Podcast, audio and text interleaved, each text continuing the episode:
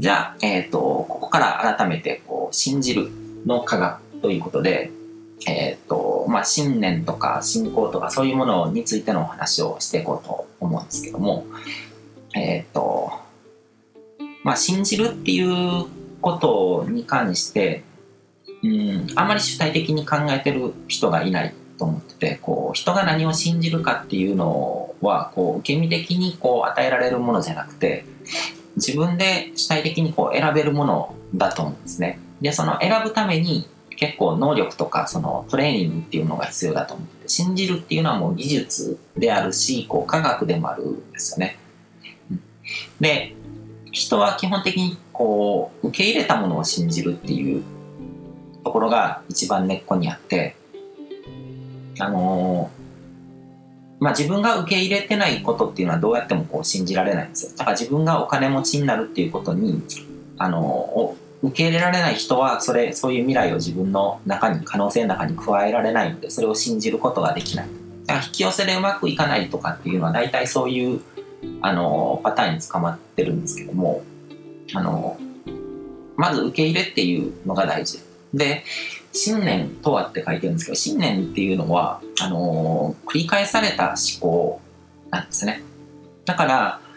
えーと、ある人のこう信念体系っていうものは信念っていうのはこうその人にとってこう当たり前だと思ってたりとかこう判断とか行動とかの基準になるような根っこの部分のプログラムみたいなものですね。うんまあ、そういうものっていうのは、まあ、幼い時こう物心がつく前とかのこう催眠状態で生きてる頃とかにこう外部からのこう刺激で刷り込まれていって作られたプログラムなんですよ。だから、あのー、幼い頃の自分が生まれ育った環境っていうのはすごく大きくて、そこでいろんな経験をすることで、自分の中のこう信念体系っていうものが作られていくと。でそれは別に特別なことじゃなくて、その人にとってはすごく重くて、あの根っこにあるものになっていくんですけども、どうやって作られるかっていうと、もうそういう刺激が与えられて、こう繰り返されたに過ぎないってことですね。繰り返されることによってだんだん定着していってでそれがその人の一部になるっていう感覚なんですけどもでこの信念っていうのはいくらでもこう上書きでこう書き換えていくことができると。で潜在意識の書き換えとかにも通ずるんですけどもあのー、まあ信念体系っていうのがもう潜在意識レベルのこうプログラムっていうのとそのものって考えてもらったらいいと思うんですけどもでその信念によってあのー、まあ、英語ではブループリントって言ったりとかもするんですけど、その青写真ですね。もともとこう、もともとあるものをこう幼い時とかにこうあらかじめこう植え付けられた初期設定みたいな感覚で見てあの考えてもらってもいいと思うんですけどもでそれによって脳にフィルターがかかるんですねこう認識するのにでこれはブログとかでもいろいろ言ってるんですけどもこう人間の脳みそっていうのはこうバーチャルに現実を認識してるんですね。物理空間に人がいっぱいいて同じ物理空間を共有してあの生きてるわけですけども一人一人の人間はその人の人生の中では自分のこう認識の外に出てこの現実世界をありのままにこう経験したり見たりとかすることって絶対できないんですよ。人間としてこのまあスピーチャーな表現で言うとこう魂が体の中に入ってっていう表現もなんか僕の考えからするとちょっとあのズレがあるんですけどもまあでもそういう感覚でこう魂が入ってこう人間としてこう生きるっていう状態でえっ、ー、と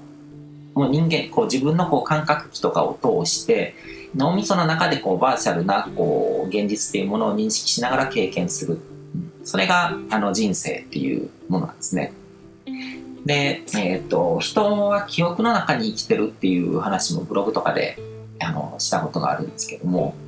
あの人間が認識してる現実っていうのは全ても記憶、一度記憶したことがプログラムとしてこう働いてて、だから、うん例えば僕がこう今話してるこの部屋に置いてあるものとかも一番最初っていうのはこう一つ一つ新しいもの見たことがないものとかがあるとそれを認識してこう処理してこれはどういうものなのかっていうのをこう判断してるわけですね。でもそれがあの慣れると2日目3日目とかになってくるといちいちそれをまたゼロからこう認識してっていうことしないんですね。そこに映ってるギターとかそういうのとかももう背景になっちゃうんですよ。で僕がそのギターとか見るときもそのものを見てるわけじゃないんですよ。あの今こう画面見ながらやってるんでついこっちに指さしちゃったんですけどこのギターですね、うん、でこれをパッて見た時にそのギターそのものを見てるわけじゃなくて僕のもう脳内にこう記憶としてあの収録されてるんですね動画みたいな感じででそれを再生してるんですよ自分が見る時とかっていうのは、うん、でそのえっ、とだからできるだけこう重要度の低いものをそうやってこう記憶の再生とかであの手抜きして省エネであの処理してで重要度の高いものだけこうきちっとこう情報処理のリソースを使えるようにっていう感じで脳が働くんですね。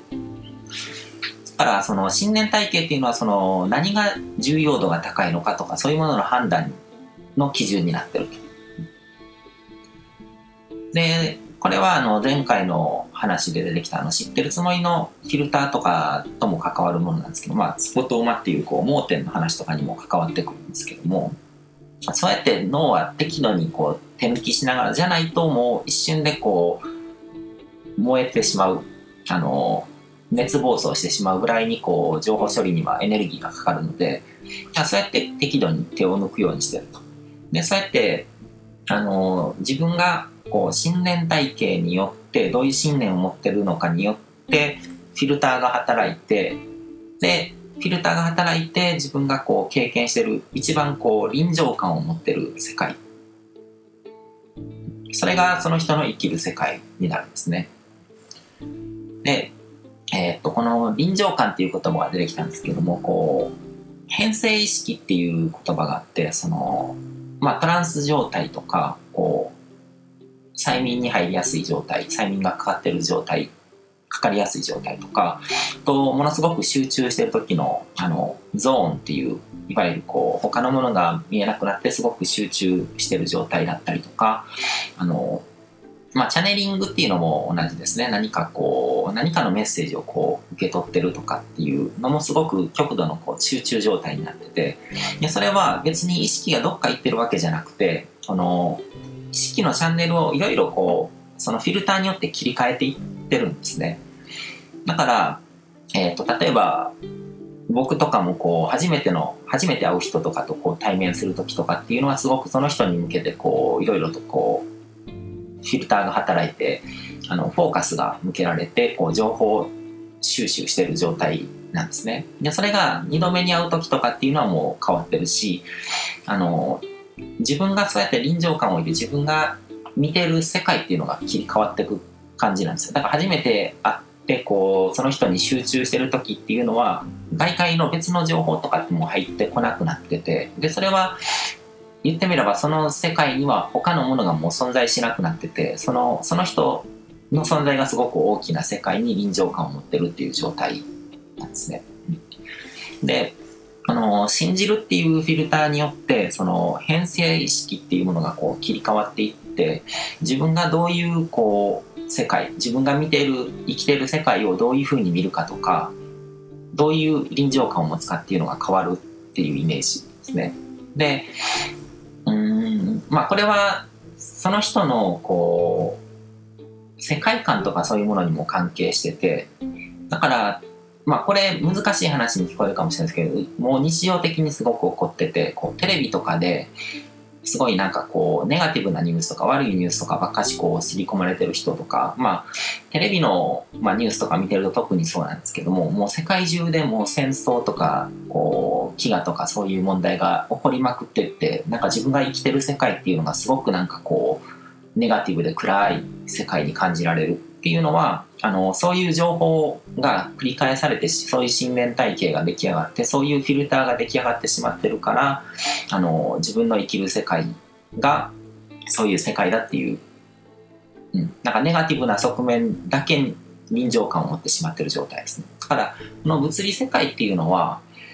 まあ、多様性の世界なのでもちろんその戦争とか差別とかその飢餓とかそういう貧困とか、うん、そういうものとかってもちろん存在するんですよ。でも、そこにフォーカスがこう向けられてしまうと、そこが歌詞にこう人情感を持ってしまって、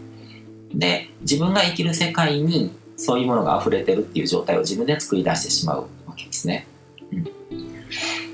から、その、俺は人間であれば誰でもそういうふうに持ってるもので、この物理世界っていうのはもう全ての情報が含まれてて、こう、豊かさもあるし、貧しさもあるし、うん。でもその、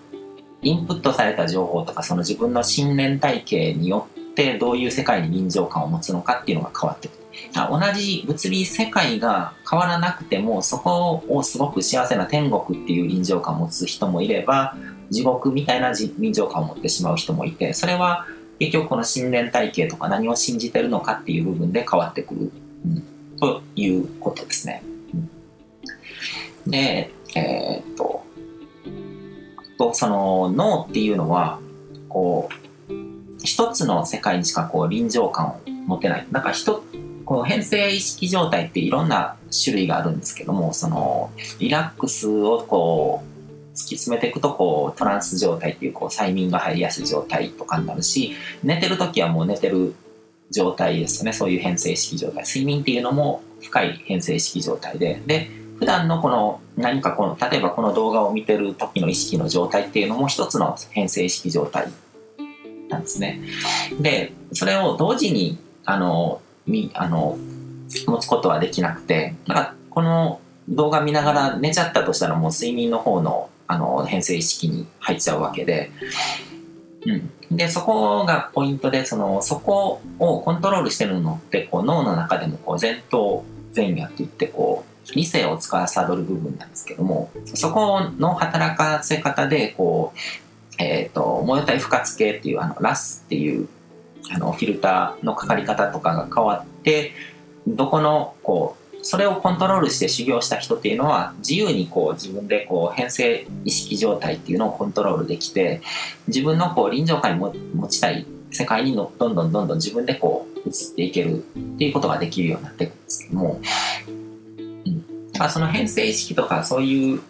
えーとどういう世界に臨場感を持つかとかそういう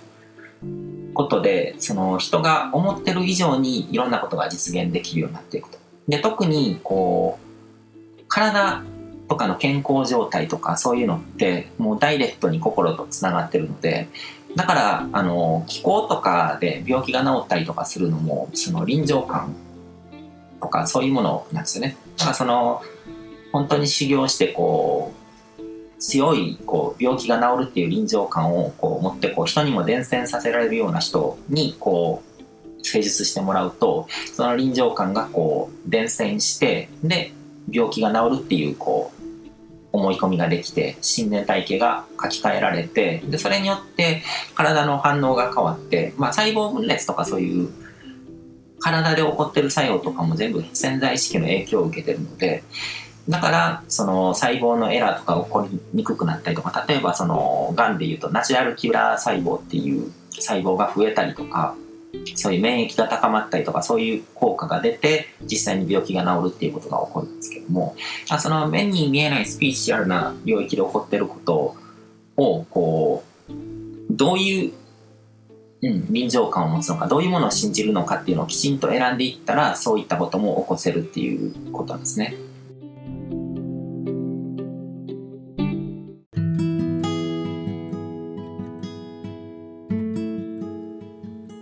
今回も最後まで聞いていただいてどうもありがとうございます。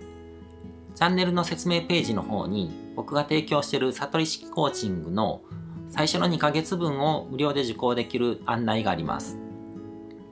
ゴール設定とアファメーションについて詳しく解説してるんですけども、僕自身もこれらのことを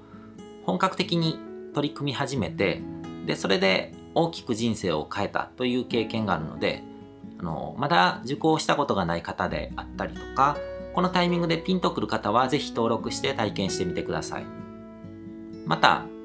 僕がどんな人間なのかを簡単に知ってもらえる2分ほどで読める会員プロフィールのリンクも貼ってます。僕自身がインターネットを通じた出会いによって自分の人生を大きく変えたので、この出会いがあなたの人生を変える良いものになることを願ってます。ではまた次の放送でお会いしましょう。